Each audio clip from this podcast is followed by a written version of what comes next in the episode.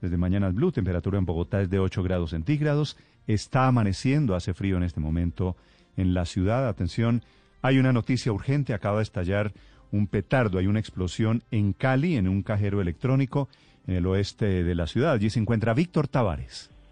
Néstor, buenos días. La explosión se registró hace tan solo minutos. En este momento la, la policía mantiene acordonada la zona. Son cuatro hombres que llegaron hasta este cajero, explotaron el, lugar, se llevaron el dinero, pero metros después fueron capturados. General Manuel Vázquez, comandante de la Policía Metropolitana de Cali, lo que se puede decir en ese momento, general, rápidamente estamos en vivo. Bueno, podemos transmitir que la policía, a partir de una respuesta oportuna, captura en flagrancia a los delincuentes que volaron un cajero al oeste de la ciudad, se ha recuperado el dinero y se capturaron a estos delincuentes. Actuación efectiva de una institución que está velando por la tranquilidad de todos los ciudadanos. General, gracias. Néstor, eh, hasta ahora la policía pues intenta contar el dinero que los delincuentes se habían llevado y se realizan las primeras investigaciones. Además, se logra determinar si no hay más explosivos aquí en el lugar.